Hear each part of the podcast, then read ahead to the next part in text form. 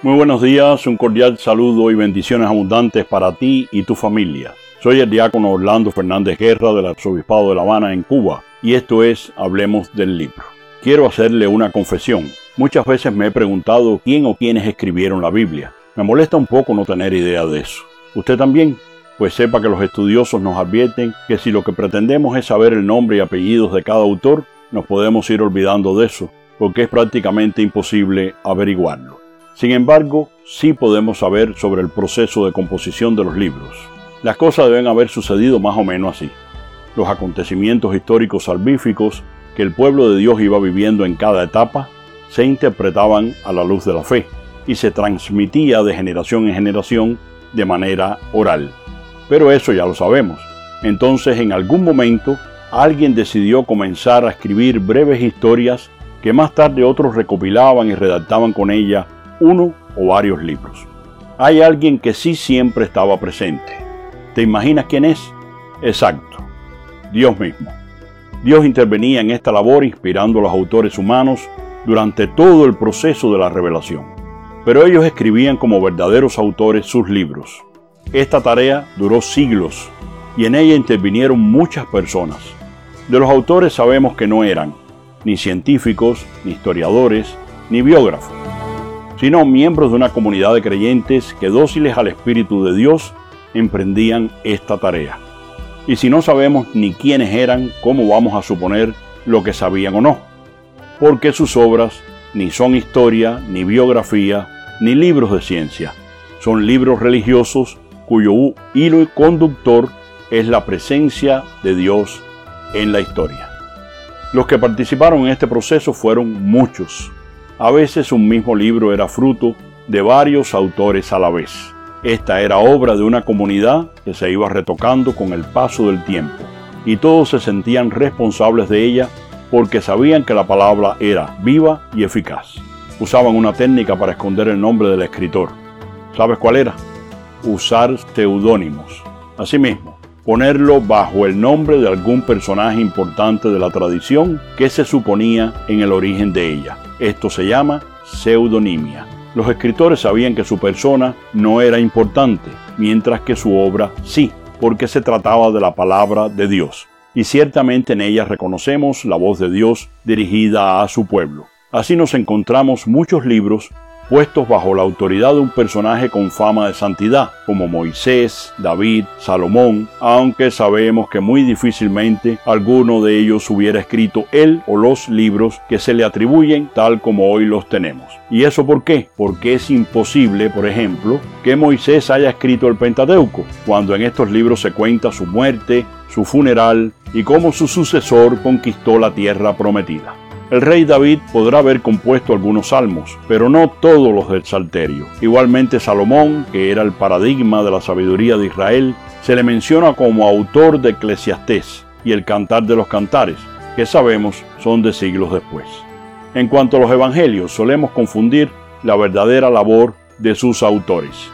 Si hubiera una sola manera de contar el acontecimiento de Jesús, no habría más que un solo evangelio, pero tenemos cuatro evangelios canónicos cada uno con unidad respecto a la fe, pero con una diversidad en sus narraciones realmente increíble. A veces parece que se contradicen entre sí. Lo cierto es que los evangelistas han trabajado con el material apostólico que como sabemos había sido transmitido primeramente oral y que luego se había escrito en pequeñas colecciones de dichos, parábolas y milagros. Ellos los han organizado como una historia homogénea, compilándolos creando enlaces entre unos y otros, agregando, eliminando o moviendo historias del lugar para hacer una narración que se acomodara a sus intenciones teológicas y a las necesidades concretas de sus comunidades.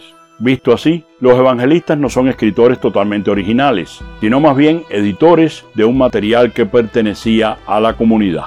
Esto no demerita para nada la inspiración de la cual conversaremos en otro episodio. Si ponemos el ojo en las cartas paulinas, nos enteramos que tampoco todas las que se le atribuyen al apóstol de los gentiles son autógrafas. Casi la mitad pertenecen muy probablemente a discípulos suyos que escribieron después de su martirio.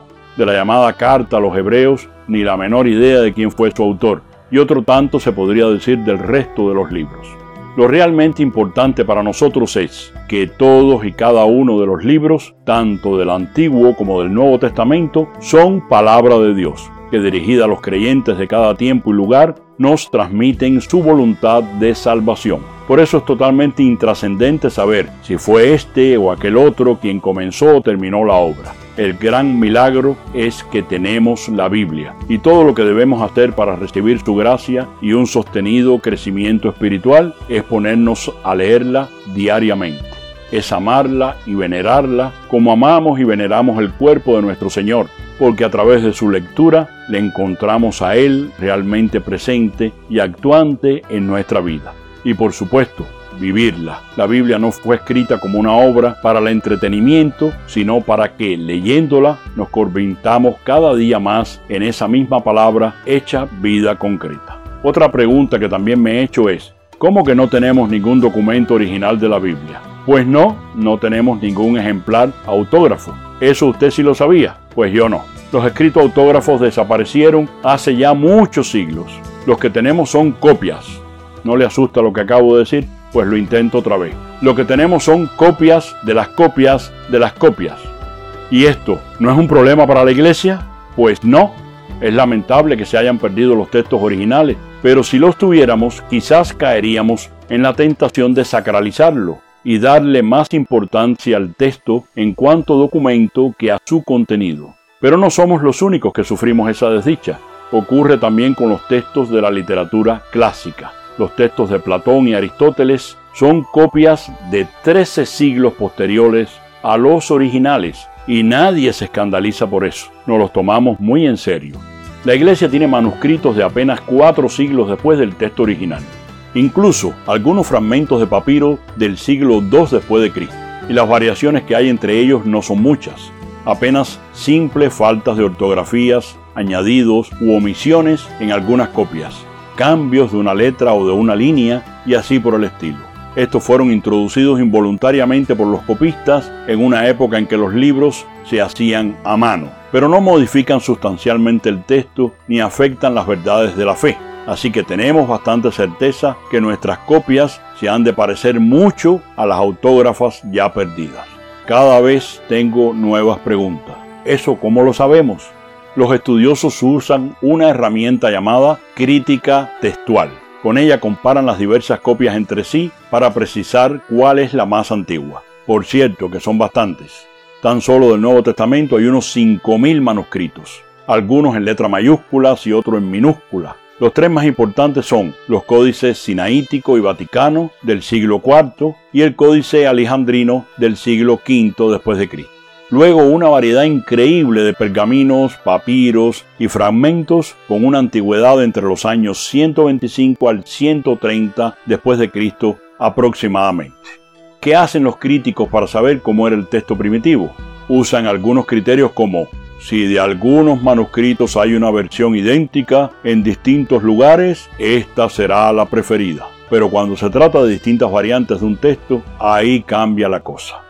Imagine que usted hubiera sido uno de aquellos copistas y se encuentra con un texto oscuro. ¿No hubiera puesto una nota al margen para aclararlo? Pues eso ocurrió muchas veces. Y luego otro copista, creyendo que el texto iba en ese sitio, lo inserta en su obra. Un ejemplo de glosa del ámbito litúrgico es poner después del Padre Nuestro, como aparece en algunas Biblias, porque tuyo es el poder, el honor y la gloria por siempre, Señor. En los manuscritos más antiguos eso no está así como la lectura corta es la más probable, nos dicen los críticos. Otra tendencia del copista era clarificar un texto. Para hacerlo más comprensible, intentaba armonizarlo con otras copias conocidas por él. Para sortear eso, se prefiere hoy la lectura más difícil. Igualmente, una variante que explique el origen de las demás se prefiere a otras, porque los copistas, como los evangelistas, trabajaron sobre material preexistente. Así es como se reconstruye un texto con la mayor fidelidad posible al original. Este se conoce como el texto crítico y desde él se hacen nuestras traducciones modernas de la Biblia. No conocemos al autor material ni tenemos la obra original, pero sí conocemos al autor espiritual y su mensaje de salvación. Esto es lo único importante. Con esto cierro este capítulo y nos volvemos a encontrar el próximo domingo para seguir hablando de la Biblia, este maravilloso libro que fundamenta nuestra esperanza y que nos enamora al leerlo con fe. Hablemos del libro es un espacio para hablar sobre la Biblia. Podrá encontrarlo cada domingo en mi página de Facebook, así como a través del grupo de WhatsApp Amigos de la Biblia y en arroba amigos de la Biblia en Telegram. Si todavía no eres miembro, ¿qué esperas para unirte? Estoy esperando por ti. Ayúdame a servirte mejor y que Dios te bendiga a ti y a tu familia.